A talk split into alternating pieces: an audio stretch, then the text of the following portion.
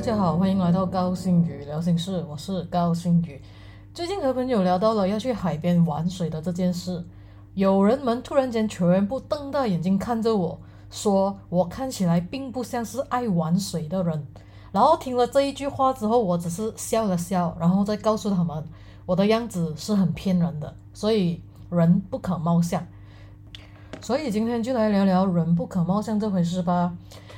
说起人不可貌相这回事，我相信在我身上其实呃还发生了不少趣事。首先第一就是我的年龄，因为我的年龄毕竟是摆在那边的，就是一个八十后吧。然后我记得有一次我在上一个绘画课的时候，然后有一个小我几岁的女生突然间问我：“哎，你是不是今年只有二十八岁？”然后我 我当下的心情就是嗯笑了一笑，然后然后在场和我一起画画的朋友们呢，全部听了都噗哧一声的自己笑出来，因为他们都觉得哇那个小女生真的是很看得起我，然后我也说，因为可能是我妈妈赐予的童颜，包括我家里的每个人都好像有这种逆生长的一个基因在，就是越老越年轻。所以我就想说，哦，OK 啦，谢谢我的呃父母，就是赐予我一个这么童颜的脸吧。另外一件事情就是，嗯，可能我是留短发的，所以很多时候很多人都会都会觉得我应该是那种啊很利落或者是很飒爽的女生。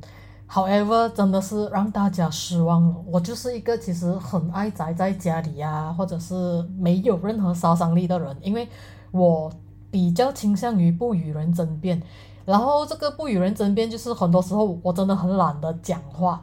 我现在讲话，开其实真的是因为我自己讲自己爽而已，然后就是我给我自己听，然后可能十年后我再听回我自己会笑这样子而已。可是如果你叫我真的是去与人家辩论啊，或者是与人家争辩一些观点啊，我反而觉得。这样好浪费我的时间哦，我就是很很倾向于在家宅着看书，或者是玩我的手机，看一些呃文章之类的。这一点就是呃，I mean 另外一点骗到人的的其中一项啦。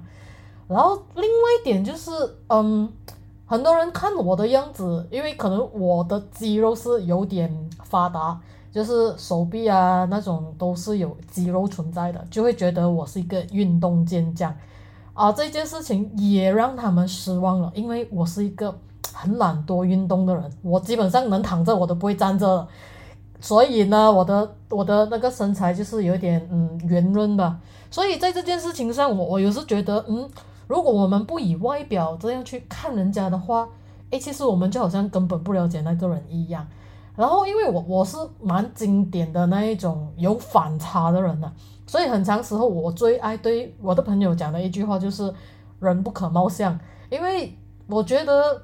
呃，你们看我的样子来辨别我的话，其实它都不大准确，因为你们是呃带着你们的认知或者是你们的滤镜来看我。或者是你，你带着一般大众会觉得，哎，那件事的那种发展规则来看我，所以反而变成是很多人呢，在我脸啊，在我在在我的身上要去验证一些事情的时候，都通常会被我打脸，而且也打得蛮疼。所以就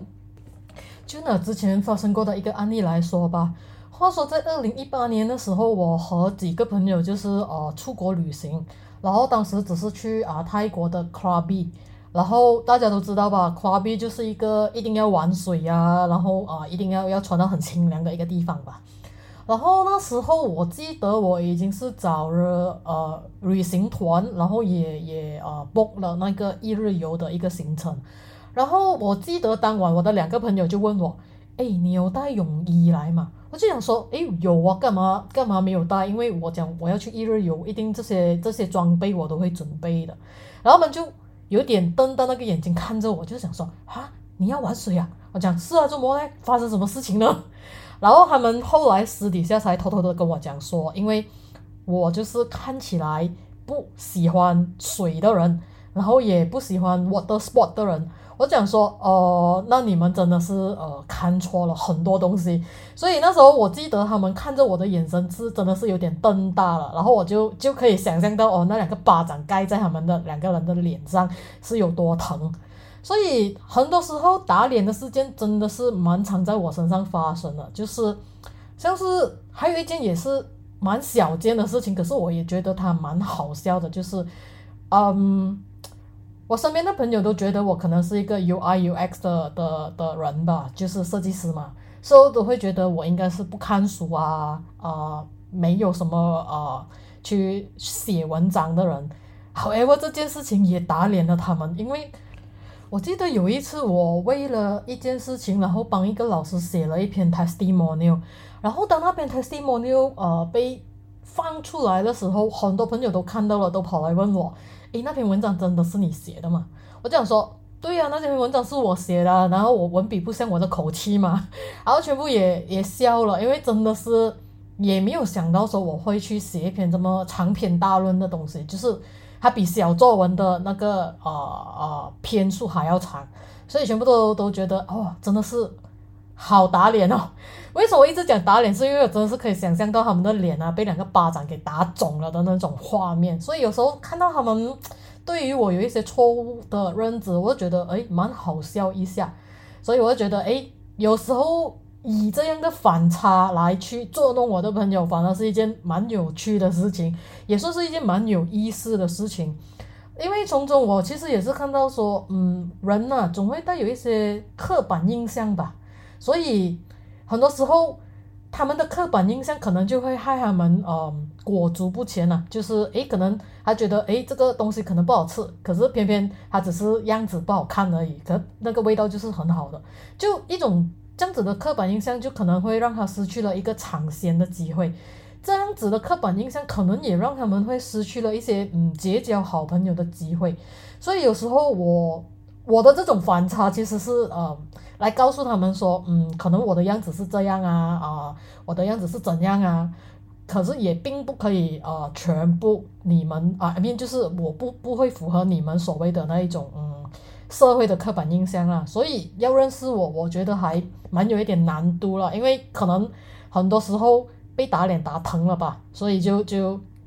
他们就更小心的要去呃去认识，I mean 去去啊辨别我的一些东西吧。所以嗯，讲到最后，其实还是要提醒大家，就是就是我们觉得那件东西它是有一定的呃社会的刻板印象放在那里都好，我觉得我们。不如跳出这个框框，然后再重新去审视那件事物，或者是审视那个人，这样子我觉得反而我们会对啊他们都公平，也对这件事情啊有一定的公平性在那一边。所以人不可以貌相这件事情，在我身上是时常发生的。希望在你们遇到的下一个朋友呢，你们也可以从中体会一下所谓的人不可以貌相的这一回事吧。好了，今天就到此为止喽，谢谢，拜拜。